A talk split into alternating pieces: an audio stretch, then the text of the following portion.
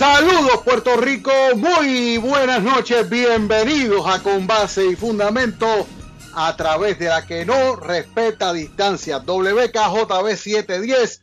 Les saludo a su amigo Julio Víctor Ramírez Hijo con ustedes hasta las 8 de la noche, como todos los martes aquí en el programa de mayor audiencia, la radio del oeste de Puerto Rico a esta hora.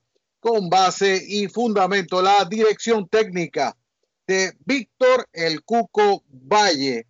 Y pues siempre una presentación de la calle digital, el diario digital de mayor impacto en la región occidental de Puerto Rico, con un promedio que siempre pasan medio millón de visitas mensuales en la calle digital. Ese es el apoyo que nosotros recibimos de nuestros lectores y de nuestros oyentes que nos sintonizan a través de la frecuencia del 710 en su radio AM de WKJB. También este programa y pues eh, los programas que se han transmitido desde la semana pasada y lo que va de esta lo pueden conseguir en el podcast de la calle digital y de con base y fundamento a través de Anchor y de varias plataformas de podcast que eh, están eh, disponibles en internet. Así que cualquier cosa, cualquier comentario que se haya hecho en este programa, ustedes lo pueden escuchar directamente eh, a través del podcast de Con Base y Fundamento, a través de WKJB 710 en la plataforma de podcast de Anchor, pero también lo consiguen en Spotify, lo pueden conseguir en otras plataformas eh, de eh, de podcast que también están disponibles, que este, están, eh, como le dije, Anchor, está Spotify, está Radio Public, está Breaker y Google Podcast. En todas esas plataformas pueden conseguir las ediciones de Con Base y Fundamento que llegan a ustedes todas las noches de lunes a viernes religiosamente aquí a través de WKJB 7 Yo tengo que empezar el programa con pues con, con algo que, que tengo que sentir y yo soy del tipo de persona que yo no me quedo con nada por dentro. Yo eh, lo tengo que soltar. Y pues ustedes saben que los centros comerciales estarán abriendo al público ya formalmente el lunes de la semana que viene, según la orden ejecutiva que eh, comenzó a regir desde hoy de la gobernadora Wanda Vázquez Garcet. Se suponía que los empleados de los centros comerciales de las diferentes tiendas que están localizadas en centros comerciales tanto abiertos como centros comerciales cerrados, pues se reportaran hoy a trabajar para cuestiones de eh, adiestramiento, de eh, familiarizarse con los protocolos de las tiendas de cara a la apertura de la próxima semana y cómo van a estar lidiando con la clientela, etcétera. Y pues, fíjense qué cosa. Plaza Las Américas hizo una conferencia de prensa, invitó a los medios de comunicación del área metropolitana e hicieron un recorrido por el centro comercial para enseñar las medidas que se han estado tomando y hablaron de los diferentes protocolos que se van a estar ejecutando en eh, ese centro comercial, que es el centro comercial más grande del Caribe.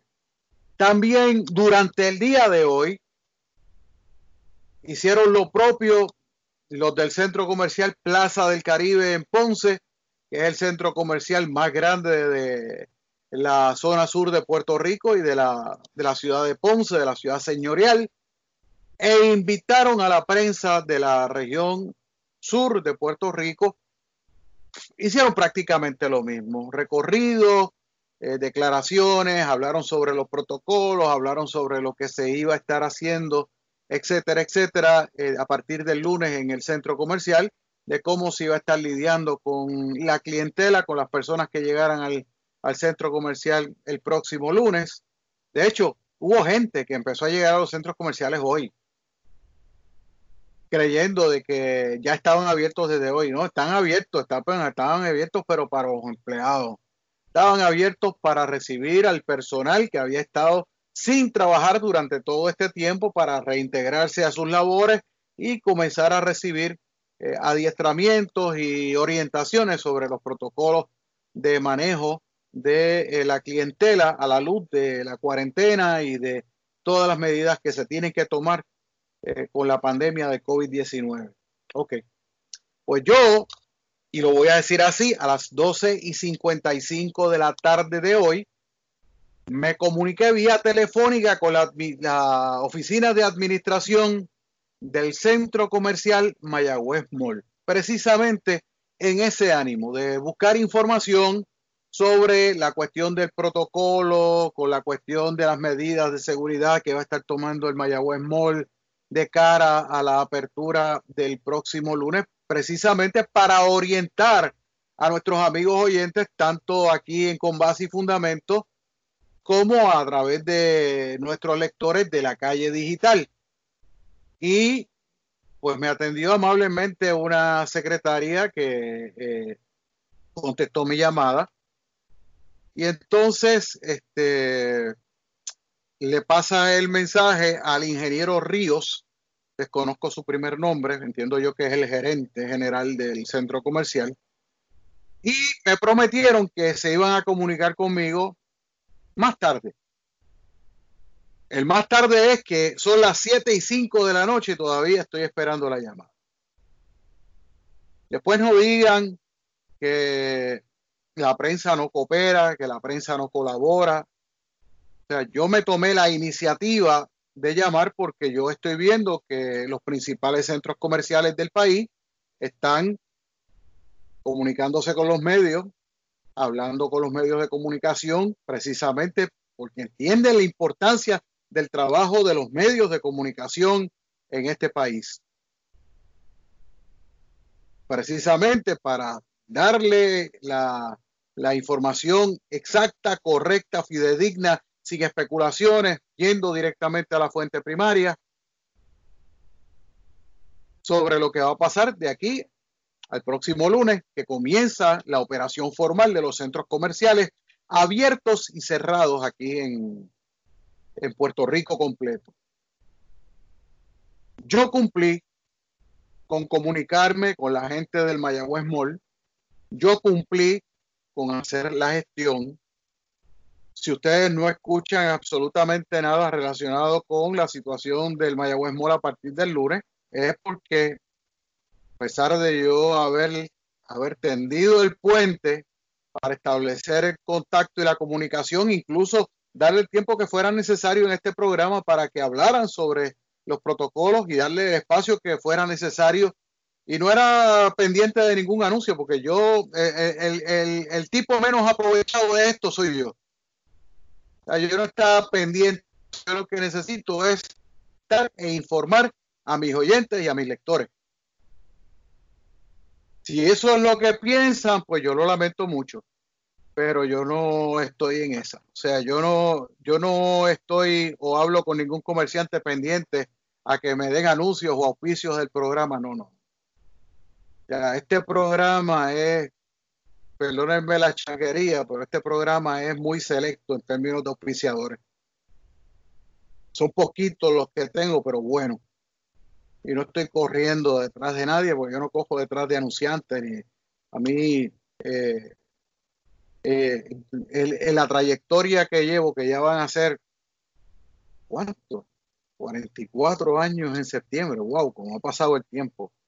Esta trayectoria de 44 años en los medios de comunicación, y son 44 años porque empecé a los 11, este, de la mano de mi papá. Yo he aprendido que si tú vas a usar una fuente de información, tú no puedes utilizar esa fuente de información para sacar dinero.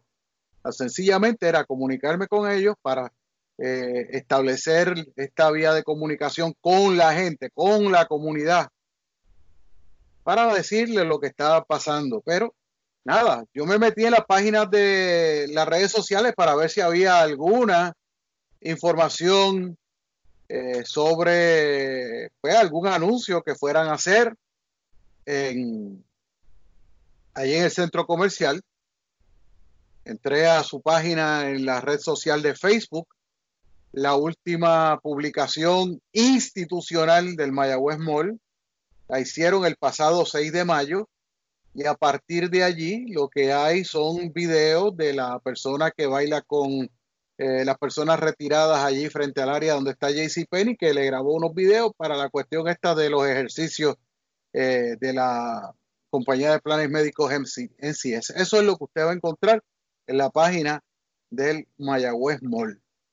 Fuera de eso, una publicación del 6 de mayo sobre los negocios que estaban abiertos y los horarios de los establecimientos esenciales que están operando en el Mayagüez Mall. Eh, es pendiente a la página para actualizaciones, pero la última actualización fue esa, hablando en una, en una de los lugares de comida y en otra de los horarios de las tiendas y de los servicios que están eh, operando, tanto bancos, tanto eh, la eh, eh, joyería, este, la gasolinera, el área de, venta de equipos de oficina, laboratorio, las tiendas por departamento que están funcionando allí, eso. Fuera de eso, yo estoy buscando este, ver, a ver si por lo menos yo consigo, ya que no me han contestado la llamada, pues por lo menos buscar información sobre las operaciones, pues para que lo, lo tengan ustedes. Y nada, eh, no he hallado nada, solamente los videos de Sori Sepúlveda está haciendo ejercicio eh, auspiciada por una compañía de planes médicos, que son unos cuantos que se han hecho a lo largo de estos días, y también una promoción que hicieron de grabar un mensaje para mamá, eh, unos videos que, le pedían a los clientes que los hicieran, se los enviaran y ellos los posteaban en la, en la cuenta de ellos. Pero más allá de, eso, no hay ninguna otra información relacionada con las operaciones del Centro Comercial Mayagüez Mall que no fuera una publicación del pasado 6 de mayo. 20 días. Y pues, repito, yo cumplí con mi deber como periodista de tratar de buscar la información correcta en una llamada que hice a las 12.55 me prometieron que me la devolverían. Yo puedo entender que estas personas son personas ocupadas, pero yo también soy una persona ocupada. Así que, pues nada, este, Santi, bueno, el día que se quieran comunicar conmigo, pues bienvenidos serán. Pero nada, son las 7 con 12 minutos. Vamos a pedirle a Cuco que eh, nos envíe la pausa inmediatamente. Luego de eso, vamos a estar hablando con la licenciada Aileen Ramos del Laboratorio Clínico Génesis precisamente, precisamente hablando sobre el retiro por parte de eh, FDA, la Administración Federal de Drogas y Alimentos, eh, de unas pruebas que estaba distribuyendo el Departamento de Salud y que las tuvieron que recoger durante el día de hoy. Así que vamos a la pausa. Regresamos en breve. Estaremos conversando con la licenciada Aileen Ramos aquí con base y fundamento a través de WKJB 710.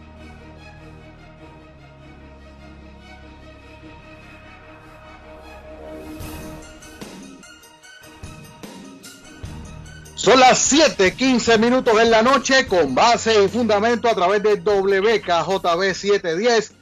Víctor El Cuco Valle, la dirección técnica Julio Víctor Ramírez Hijo de la calle digital Estamos con ustedes hoy martes hasta las 8 de la noche en el programa de mayor audiencia en la radio del oeste de Puerto Rico a esta hora con base y fundamento. Le damos la bienvenida a la licenciada Aileen Ramos del Laboratorio Clínico Génesis. La estamos llamando porque hay una situación sumamente importante y entiendo que ella en su capacidad de tecnóloga médica y dueña de un laboratorio clínico, pues nos puede ilustrar sobre esta situación.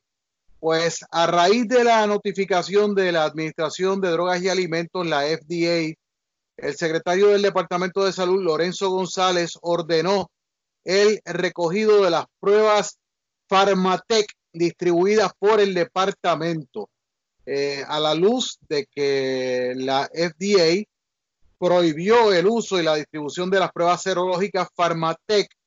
Eh, salud evaluó la distribución de las mismas por parte de la agencia para que de manera inmediata no sean utilizadas. Así que hicieron un recall y pues obviamente pues hay una situación de que pues se distribuyeron eh, tanto a hospitales como a laboratorios clínicos y me gustaría que eh, Aileen, licenciada Aileen Ramos, nos ilustrara sobre, sobre esta situación. Buenas noches, Aileen, bienvenida con Base y Fundamento. Buenas noches, Julio Víctor, encantada de estar contigo nuevamente y con los radio escuchar. Gracias. Pues sí, Julio, Julio Víctor. Sí, cuéntanos, cuéntanos, o sea, que, que eh, vamos a ilustrar a la gente, a la gente, a las personas que nos están escuchando, ¿qué fue lo que pasó aquí? Pues mira, este, vamos a hablar un poquito de, la política que adoptó la FDA a raíz de esta pandemia, este, todo a nivel mundial. Ellos adoptaron una política que hasta el 4 de mayo era que las manufactureras se podrían registrar voluntariamente. Este, una manufacturera tenía esta prueba de COVID, se podía registrar eh, voluntariamente en la FDA, se podía distribuir ese kit de las pruebas de COVID, pero la, el manufacturero tenía que realizar, ir realizando las validaciones para que eventualmente la FDA pudiera pues aprobar su distribución. Eh, pues lo que ocurre es que ahora la FDA pues está haciendo todas estas evaluaciones de todos esos manufactureros que ellos le dieron, eh, nosotros le llamamos las pruebas no wave, eh, que le dieron como la autorización para que las pudieran, que los manufactureros pudieran venderlas y distribuirlas y que presentaran esa evidencia de esa validación de esas pruebas. Las manufactureras que pasaron la, la validación, pues están aprobadas por la FDA y las que no, pues entonces estamos eliminando esas pruebas que no son, pues hablando en arroba las buenas o específicas, la FDA pues las va a ir eliminando hasta que queden, por lo menos en las pruebas de Estados Unidos, la, la distribución en Estados Unidos, las pruebas que son con alta especificidad. En este caso, pues esta, nos levantamos esta mañana con, con el listado de pruebas que, que ya no estaban validadas por la FDA y entre ellas pues está una de las pruebas que ha sido distribuida por el Departamento de Salud, eh, que es la Pharmatech, que está, según tengo entendido, eh, así fue distribuida en algunos laboratorios clínicos privados y en hospitales por el departamento. Estas son las pruebas que decían pues, que son gratis porque las distribuyó el Departamento de Salud. Eh, el, pues, el problema de esto es, este, según yo tengo entendido, a los laboratorios clínicos que se les eh, proveyó esta, esta prueba, esta, estos kits de muestra, eh, hubo como 200 kits que fueron devueltos porque no pasaron la validación que los laboratorios y los tecnólogos médicos tenemos que hacerle a cada kit que recibimos. Y ahí pues tenemos que, aquí es que yo siempre hago hincapié de que uno debe de realizarse las pruebas, las personas deben realizarse las pruebas en laboratorios clínicos certificados y que estas las procesen unos tecnólogos médicos certificados, porque los tecnólogos médicos somos los que tenemos la capacidad para decir si ese kit sirve o no sirve. En este caso, en Puerto Rico existen muy buenos tecnólogos médicos y muy buenos laboratorios, pues que devolvieron esas 200 pruebas porque no le validó en el laboratorio, en el proceso de validación. Y entonces, este, pues ahora se hizo el recall, que lo leí ahorita en, algo que recibí y lo que tú me, indicaste, eh, de esas pruebas, el problema es que ahora tenemos que ver si esas pruebas que se realizaron, eh, eh, son pruebas que no tengan falsos negativos, que no tengan falsos positivos, porque si era un kit que no vale, que no estaba validado, pues podemos tener esa situación de que esas pruebas no funcionan, esas pruebas pues hay que las estadísticas, esto es como una cadena de, eventos hay, que, trabajar. Existe la posibilidad, eh, Aileen, de que muchas de las pruebas que dieron falsos positivos al principio y cuando se hicieron las pruebas eh, para confirmar a las personas que habían dado positivo en, la primera prueba a la que se sometieron, eh, pudieran haber eh, sido estas parte de esas pruebas que, fallaron y que la gente primero dio positivo y luego cuando se hizo la prueba ya específica, la que es, la, que, de PCR, la, de PCR pues eh, ya este el resultado fue totalmente diferente. Sí, podemos ver, por eso podemos ver esa, esa, esa situación de que tú tengas una prueba serológica positiva cuando se realiza el PCR esté negativo. No se puede descartar nada cuando tenemos estas pruebas serológicas que no pasan validación, que son no, eh, no exentas por la FDA, pues entonces podemos ver estos casos de los falsos positivos con PCR negativo o los falsos negativos con el PCR positivo. Y entonces ahí, eh, eh, yo no digo que la serológica es mala, porque es que la cada prueba es como para detectar diferentes situaciones o, o, o estatus donde cómo está el virus en ese momento. La, la serológica. Las serológicas se utilizan, se utilizan, el departamento o el estado las utilizan más bien para estadística, para entonces poder llevar una curva de estadísticas. La de PCR, pues ya entonces es más específica de que entonces el paciente tiene la, tiene la condición y entonces, pues cada prueba, pero si se va a utilizar la serológica, ahora sabemos que hay unas pruebas que ya están aprobadas por la FDA, que esas son las pruebas que los laboratorios clínicos debemos de procesar y debemos de realizar. Okay. Te indico que van a ser más costosos los kits porque ya pasó por una validación de, la FDA. Ok, la pregunta que surge es la siguiente, eh, para efectos de la gente que nos está escuchando y efectos míos para establecer la diferencia entre una y otra.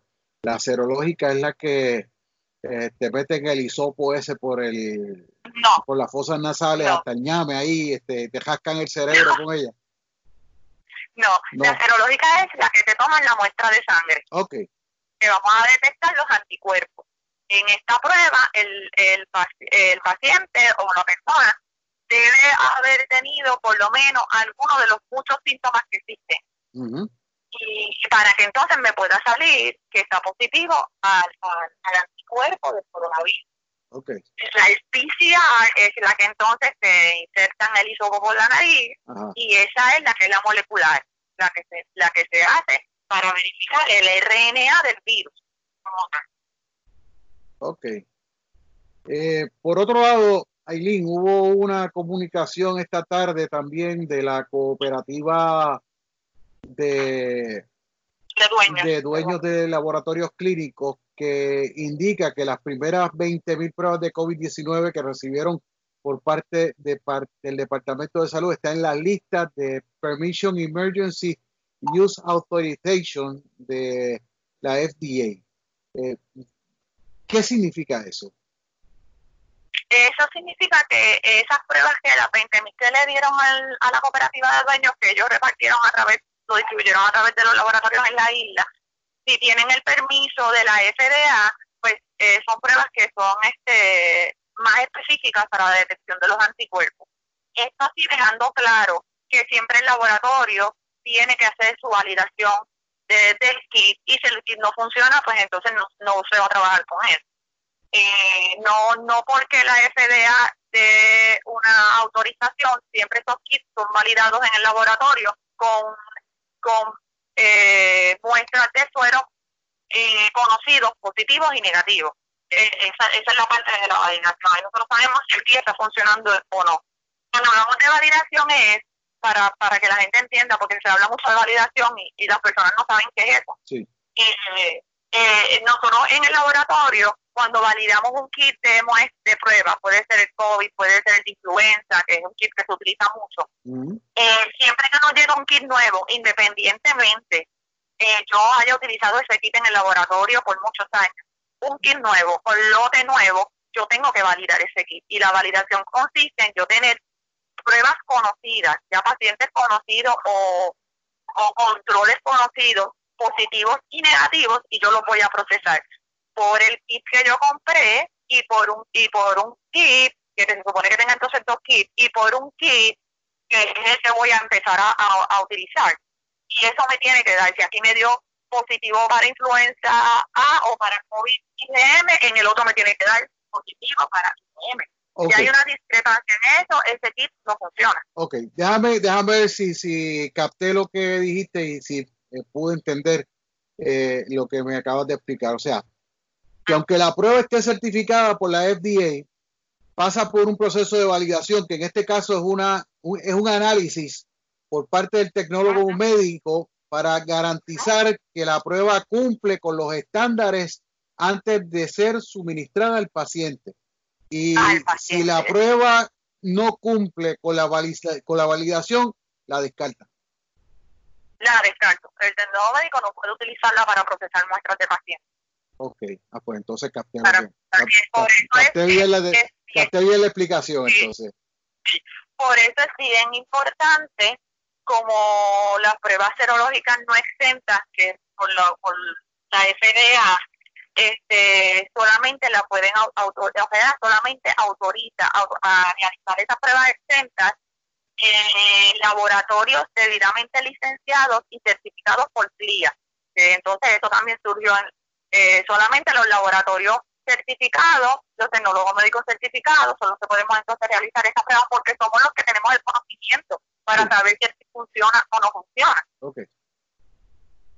Igual las tomas de muestra, yo he visto muchas fotos en las redes sociales de tomando muestras mal tomadas que casi me, me da porque el kit el kit de la prueba rápida trae sus instrucciones en el eh, trae un insert donde tiene sus instrucciones trae una pipeta para dispensar la cantidad correcta.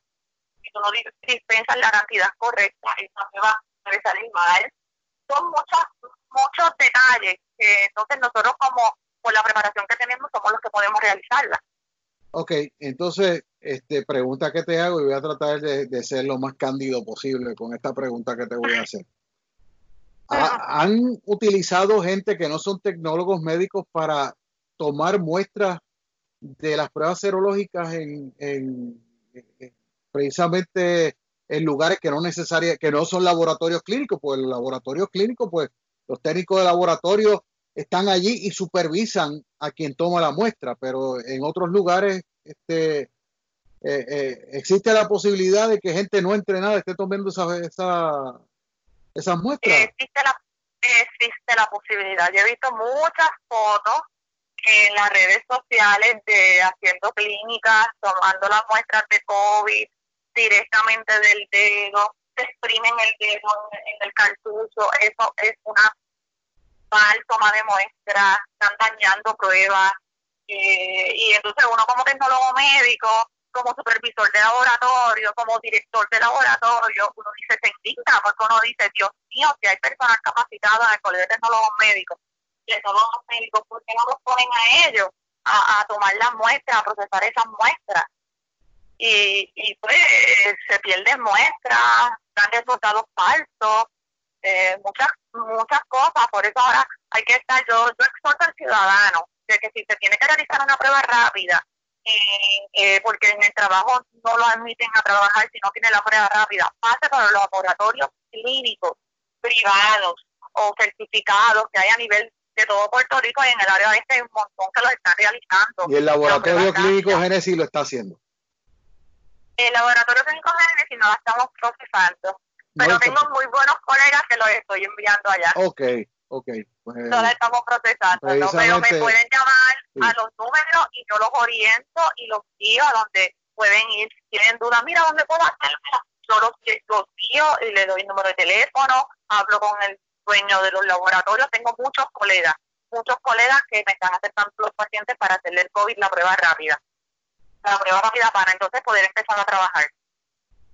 Bueno, pero realícensela en en, en laboratorios certificados, eh, ciudadano, porque sabes que vas a tener una prueba que eh, está en el listado de aprobado por la FDA, porque ellos ya hicieron, ellos se pasan este, verificando esos listados en todo momento y las notificaciones a nosotros como laboratorios nos llegan, la prueba, el kit que no está funcionando, que sacaron de, del listado, y ahí pues entonces nosotros tenemos más control de esa prueba rápida el, el, Departamento de Salud pues hizo su parte, eh, hizo un recall de las pruebas, eh, se supone que entonces ya no se estén procesando ese kit en, ningún sitio en Puerto Rico, el, el Farmate, porque una vez como las fábricas cuando los productos sale un recall que recogen, pues, eh, exactamente no.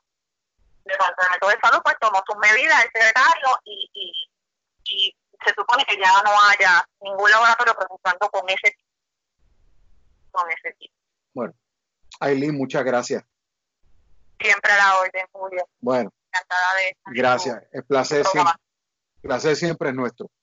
Bueno, era la licenciada Aileen Ramos del Laboratorio Clínico Génesis conversando con nosotros sobre este recall que hizo el Departamento de Salud esta tarde eh, con relación a las pruebas eh, rápidas de COVID-19, que estamos hablando que son las pruebas que manufacturó la empresa Pharmatech para que ustedes tengan una idea de lo que, de lo que, de lo que hay, la cantidad de pruebas serológicas que se distribuyeron del manufacturero Pharmatech aquí en Puerto Rico fueron 6.975 de 8.100 que se recibieron. De esas pruebas, unas 8 cajas, cada una de 25 pruebas para un total de 200 fueron devueltas por laboratorios que no estaban satisfechos con la validación de las mismas, que era lo que estábamos hablando casi ahora con la licenciada Aileen Ramos, y decidieron no hacerlas. Por el momento, ningún otro laboratorio ha devuelto pruebas. Es importante aclarar que pueden existir pruebas Pharmatec adquiridas por laboratorios privados, por lo que la División de Laboratorios adscrita a la Secretaría Auxiliar para reglamentación y acreditación de facilidades de salud del Departamento de Salud ha notificado la información provista por la FDA para su debida acción. De hecho, indica el secretario de Salud Lorenzo González que el listado de serológicas que tienen la autorización de la FDA es revisado constantemente por lo que el Departamento de Salud se mantiene atento a las guías establecidas para tomar decisiones con respecto a la administración de las pruebas adquiridas. La distribución de las pruebas se hizo bajo el Emergency Authorization Use, que garantiza que, aunque estas pruebas no se encuentren verificadas por la FDA, los manufactureros sí sometieron sus datos de validación. El secretario Lorenzo González dijo que en el Departamento de Salud lo más importante, y estamos citando, es velar por la integridad de los procesos, así como el bienestar y la seguridad de la ciudadanía, es por lo que eh, su equipo está trabajando para recoger las pruebas distribuidas a la brevedad posible. Así que esa es la que hay. Así que nada, nos toca la pausa, son las 7:34 minutos en la noche. Vamos inmediatamente, regresamos con base y fundamento ya mismito el programa de mayor audiencia en la radio del oeste de Puerto Rico a esta hora en una presentación de la calle digital www.lacalledigital.com. Regresamos en breve.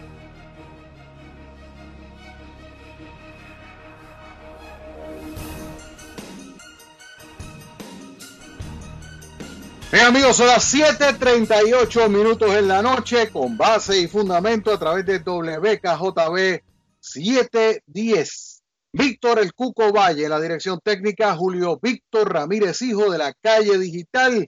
Estamos con ustedes hasta las 8 de la noche, como todos los martes. Recuerden a las 8, soluciones a tu alcance con la productora radial Fabiola Blondet, aquí a través del 710 de su radio AM. Bueno, señoras y señores, la Asociación de Empleados de Lela publicó hoy una carta abierta para los empleados públicos, los pensionados y sus familiares, eh, donde están denunciando un atentado contra los ahorros que tienen depositados los empleados públicos en la Asociación de Empleados del Estado Libre Asociado de Puerto Rico, la AELA. De hecho, estoy tratando de comunicarme tanto con el amigo Iván Vargas Muñiz como con el teniente Edgardo González Delgado, quien es, que en el caso del, del teniente Edgardo González es delegado de la Policía de Puerto Rico en la AELA. Y pues me gustaría conocer su parecer también en el caso de Iván Sé que está, no sé si es delegado en la AELA o está bien, está bien vinculado con, los procesos de la Asociación de Empleados de ELA, así que eh, me pueden llamar, cualquiera de los dos me puede llamar a mi número de teléfono porque quiero hablar con ellos sobre esta situación de AELA. Este, lee la carta de, estas, de esta manera. Voy a aprovechar para enviarle una, un mensaje a Iván Ya le envié un mensaje al teniente Carlos González. Pero la carta reza de la siguiente forma. Dice así. Otra vez, la Asociación de Empleados del ELA es víctima de un atentado más, en esta ocasión mediante el proyecto de la Cámara 2511, el P de la C 2511. Ante la pandemia que provoca desasosiego, eh, inmediatez y miedo, aprovechan el sufrimiento para asestar un rudo golpe al futuro de los ahorros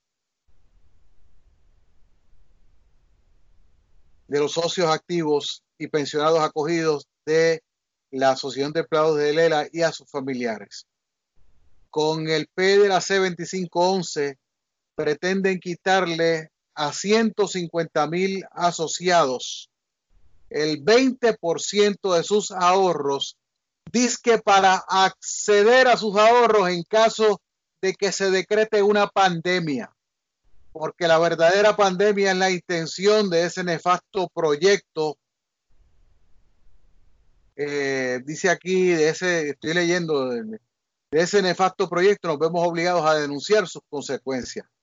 Cuando un proyecto como ese permitiría la descapitalización de una institución financiera de primer orden en nuestro país, que cada día es más indispensable para un retiro digno de nuestros empleados públicos.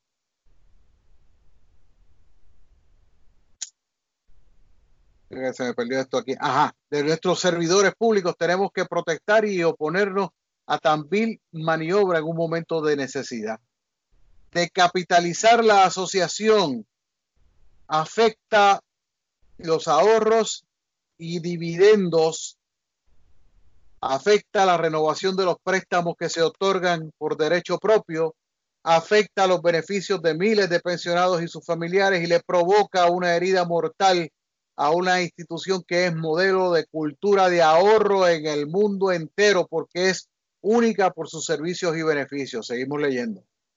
El efecto potencial adverso es que 82 mil socios puedan retirar 329 millones de dólares de sus ahorros y dividendos acumulados que les son indispensables como complemento a una jubilación digna.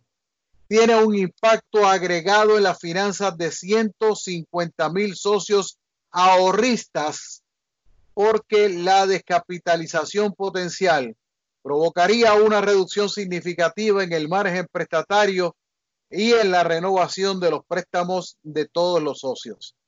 Y ante lo anterior y los daños colaterales y otros daños colaterales, como la pérdida de 200 millones de dólares en los bonos del gobierno de Puerto Rico entre los años 2010 al 2012, los ahorros de socios activos y pensionados quedarían expuestos a un desastre provocado a sabienda. La Asociación de Empleados de Lela rechaza el P de la C2511 y recaba igual acción para que no sea aprobado por las catastróficas implicaciones de ese proyecto en contra de los socios y sus miles de familiares. Somos la fuerza que eh, mueve a Puerto Rico. Vamos a ver quiénes firman, buscar aquí quiénes son los firmantes en el documento. Eh, Pablo Crespo Claudio, bienvenido. Eh, no entiendo, no entiendo la firma, no entiendo la firma porque está algo eh, borroso los nombres. Solamente entiendo el nombre de Pablo Crespo Claudio, que es el director ejecutivo de la Asociación de Empleados de Lela. Este, y está la firma del presidente del comité, eh, del comité ejecutivo y la presidenta de la asamblea de delegados. Así que eso, eso es lo que hay. Eh, pues si tienen hasta un hashtag, el no al P de la C2511. Eh, me escriben aquí me escriben aquí, me han enviado un mensaje sobre el asunto de las pruebas. Me llama una prueba del municipio de Mayagüez, una, me, llama una empleada del municipio de Mayagüez y pregunta qué tan seguras son las pruebas que hacen el municipio de Mayagüez? Pues honestamente desconozco porque eh, no sé si son las serológicas o si son las PCR las que están haciendo allí en eh, las que se han estado haciendo en el municipio de Mayagüez en el Palacio de Recreación. Si hay alguien del municipio que tenga esa información, se puede comunicar conmigo a mi teléfono personal, los que lo tengan, este, para aclarar, para aclarar este asunto. Pero eso es lo que hay. Son las 7:45, vamos a la pausa. Regresamos en breve. Estamos con base y fundamento a través de WKJB 710.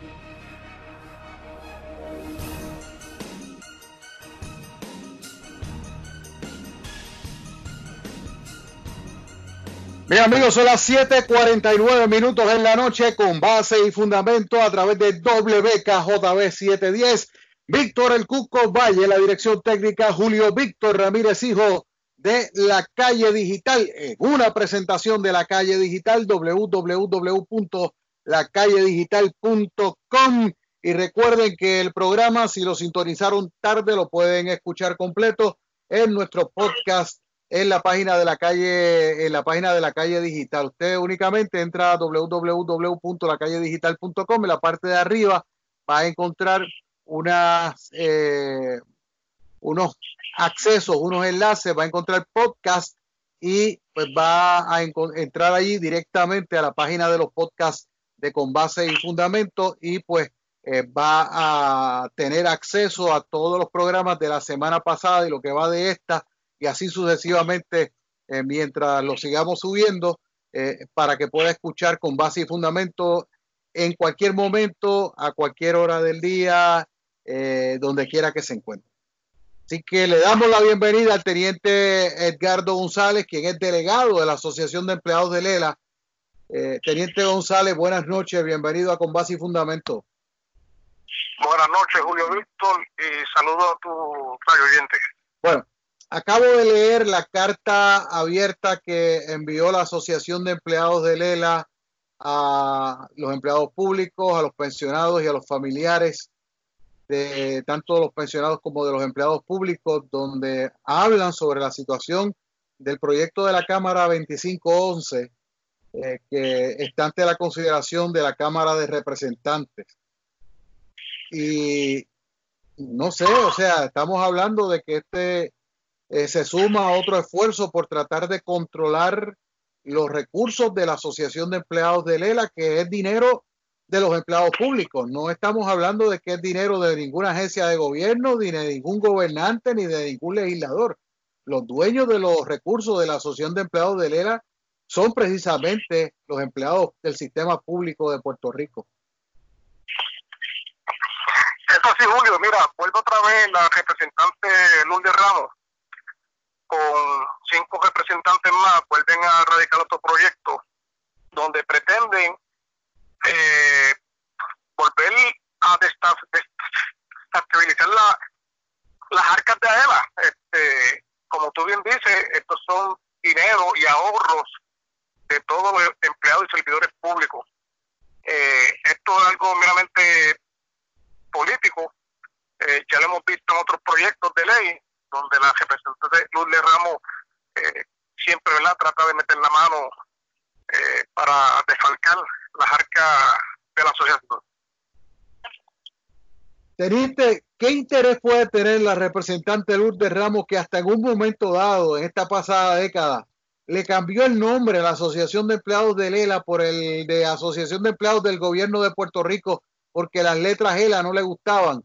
O sea, ¿qué, qué puede estar detrás eh, de esto, en la mente de esta legisladora que siempre que tiene la oportunidad busca la manera de, pues, no sé, de, de intervenir con el funcionamiento de la Asociación de Empleados de Lela? Pues mira, este tiene dos vertientes, ¿verdad? Una es meramente política, eh, están detrás de la cabeza del director ejecutivo, eh, Pablo Crespo Claudio. La otra es que el gobierno quiere entrar a las malas a controlar el dinero de la asociación. Eh, en este proyecto entendemos de que lo que quieren es eh, desestabilizar la, la, las arcas de AELA, eh, llevarla a, como lo dice, prácticamente a la, bancarrota para ellos radicar un proyecto de ley y decir, mira, a él eh, está casi en la bancarrota, vamos a entrar al gobierno a rescatarlo y así apoderarse del el dinero de los empleados públicos. no hay otra alternativa eh, que es meramente política. Eh, se ha comprobado de que AELA está bien sólida, eh, tiene casi 3 mil millones de dólares en activo y pasivo y solamente quieren quedarse con el dinero del empleado público. Yo, yo te voy a decir una cosa, o sea, aquí lo que hay y lo que aparentemente no acaban de entender estos políticos es que eh, estos son recursos del, del, empleado público. Sea, estamos hablando de que estos no son chavos de agencias, estos no son chavos de, de, de, políticos electos, o sea, esto es dinero que se le pagó a los empleados públicos como resultado de su salario y que los empleados públicos lo depositan en la institución, pero es dinero de los empleados después que le pagan por su servicio eh, al gobierno de Puerto Rico, ya sea en ya, ya, ya, sea a nivel del ejecutivo, tengo entendido que municipios eh, pagan, empleados municipales pagan la asociación de empleados de Lela, tengo entendido de que hay corporaciones públicas que están pagando la asociación de empleados de Lela, o sea, pero esto es dinero que pagan los empleados después de cobrar su salario por su trabajo. Eso es así, mira, este, esto es dinero de la frente del sudor de cada em, empleado público. Aquí se le descuenta a cada empleado el 3% de su sueldo mensual para que al momento de retirarse tenga eh, un dinerito extra y no la pase mal en su retiro y pueda tener ahí eh, los 20 o 25 mil dólares que puede ahorrar durante los 30 años de servicio. Eh, y de igual manera, ¿verdad? Con eso esos ahorros, pues, la asociación también le hace préstamos personales para poder satisfacer las necesidades del empleado público. Pero no entendemos todavía por qué la representante Lourdes Ramos se empeña una y otra vez en radicar diferentes proyectos para tratar de entrar a ELA. Y es como decir como si fuera la mala, tú sabes. Eh, somete un proyecto, eh, no le sale, vuelve y tira otro, pero así es que trabajan, así que trabaja Lourdes Ramos. Eh, no sé, no sé de verdad por qué la tiene con Aela. Ay, ay, ay, bueno, yo no sé, pudiera hacer algo personal ya, porque, o sea, esto es continuo y siempre, o sea, esto es casi cíclico, o sea, tiene que, en algún momento del cuatrienio, siempre y cuando estén en mayoría, tienen que venir con, con una cosa como esta. Correcto, mira, eh, hoy tuvimos una reunión virtual, el Comité de, Asuntos Públicos, donde yo soy el vicepresidente. Eh, ya tenemos la estrategia, ¿verdad? De lo que vamos a hacer en la próxima semana. Y de este proyecto, eh, si vas a descargue, entendemos que va a ser así, ¿verdad? Porque queda creo que poco tiempo de Asamblea Legislativa, pues nosotros inmediatamente estaremos poniendo los tribunales eh, para detener ¿verdad? este proyecto de la Cámara. Y conste, la Asociación de Empleados del ELA, del ELA no es una agencia de gobierno. La organización de la Asociación de Empleados del ELA es un ente privado que, del que forma parte el empleado público, pero forma parte de una organización privada. Eso es así. Eh, esto, mira, la asociación ya tiene 98 años de fundada eh, y el gobierno la puede utilizar como un modelo, un modelo. Imagínate que, como le dije, tiene 3 mil millones entre activo y pasivo. La asociación está sólida. porque el gobierno, en vez de, tratar de desquitar las arcas de nosotros, no lo usa como modelo para ver si las finanzas de este país están como era, eh, que están sólidas? Y, de hecho, eh, puedes verificar, aquí le han hecho auditoría, el Contralor, aunque es una entidad privada, por, como es creada por ley, el Contralor puede estar auditar y ha hecho auditoría. Y, eh, mira, siempre ha salido bien. Eh, aquí no hay manera, ¿verdad?, de decir que eh, los fondos se han desviado para otro lugar, tú sabes que de verdad que no entendemos todavía por qué el, el gobierno de turno siempre quiere meter las manos a las arcas de Águila. Teniente Carlos González, gracias por estos minutos aquí en el programa. Ya llegó el momento de despedirnos. Eh, siempre a la orden, ¿sabe? Gracias, Julio Víctor. Igual nosotros, así que los empleados tranquilos, eh, nosotros los delegados vamos a dar la batalla y somos la voz de cada empleado en esa asamblea. Así que nos vamos a mantener al tanto y vamos a luchar hasta lo último. Este es lo único que nos queda, los ahorros de AENA, y los vamos a defender. Teniente Carlos González, muchas gracias. Con esta nota precisamente cerramos el programa por el día de hoy. Son las 7.59 minutos. Lo próximo, soluciones a tu alcance con Fabiola Blondet. Nos despedimos. Ustedes saben que con base y fundamento llega a ustedes según una presentación de La Calle Digital. www.lacalledigital.com el diario digital de mayor impacto en el oeste de Puerto Rico. Que tengan buenas noches. Hasta mañana.